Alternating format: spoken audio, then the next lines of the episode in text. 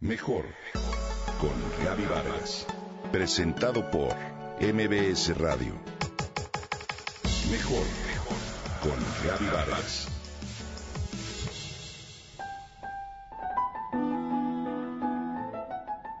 Juan Crisóstomo Ruiz de Nervo y Ordaz. Nació el 27 de agosto de 1870 en Tepic, Nayarit. Descendiente de una familia española, se estableció en San Blas. Su seudónimo, seguramente bajo el cual lo conoces, es Amado Nervo. Amado Nervo fue un prosista y poeta mexicano que perteneció al movimiento modernista y a la Academia Mexicana de la Lengua. Realizó su instrucción primaria en las modestas escuelas de su ciudad natal. Tenía nueve años cuando su papá falleció y entonces su madre le envió a un colegio de padres romanos en Michoacán. Amado Nervo estudió ciencias, filosofía y el primer año de leyes para luego abandonar sus estudios, regresar a Tepic y ponerse al frente de los bienes que quedaban de su padre para ayudar a su familia. Viajó luego a Mazatlán donde escribió sus primeros artículos en el Correo de la Tarde. En 1894, Amado Nervo colaboró en la revista Azul de Manuel Gutiérrez Nájera y ahí se relacionó con escritores mexicanos de la talla de Tablada, Luis Geurbina y extranjeros como Rubén Darío y Campo Amor. Dicen sus biógrafos que el seudónimo de Amado Nervo era en realidad el nombre que su padre le había dado al nacer para simplificar su verdadero apellido, Ruiz de Nervo. Colaboró para diarios como El Universal, El Nacional y El Mundo. Se hizo famoso después de que publicara su novela El Bachiller en 1895, así como sus libros de poesía Perlas Negras y Místicas, publicados en 1898.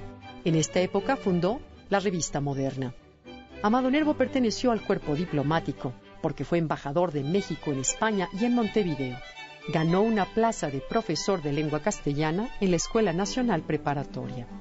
En 1901 conoció al gran amor de su vida, Ana Cecilia Luisa Dayes, que perdió la vida el 7 de enero de apenas 1912.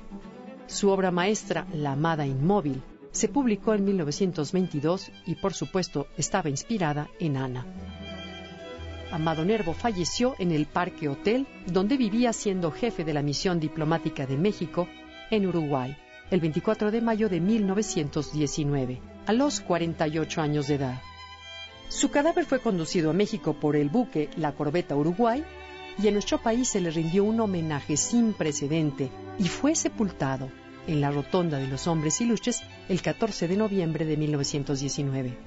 Una recopilación de sus obras en prosa ya conocidas y de otras inéditas hasta entonces apareció después de su muerte en 1938 publicó Alfonso Méndez Plancarte, acompañándola por el estudio Mañana del Poeta.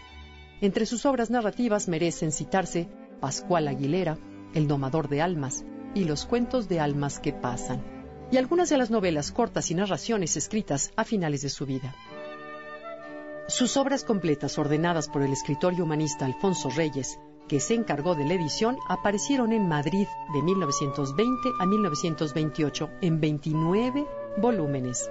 Aquí te comparto algunas de sus frases más importantes como parte de su ideología. Ama como puedas, ama a quien puedas, ama todo lo que puedas. No te preocupes de la finalidad de tu amor. El signo más evidente de que se ha encontrado la verdad es la paz interior. Siempre que haya un vacío en tu vida, llénalo de amor. La tristeza es un don del cielo el pesimismo es una enfermedad del espíritu. Si nunca has tenido un gran éxito, no sabes lo que vales. El éxito es la piedra de toque de los caracteres. Y por último, si una espina me hiere, me aparto de la espina, pero no la aborrezco. Amado Nervo, hoy lo recordamos.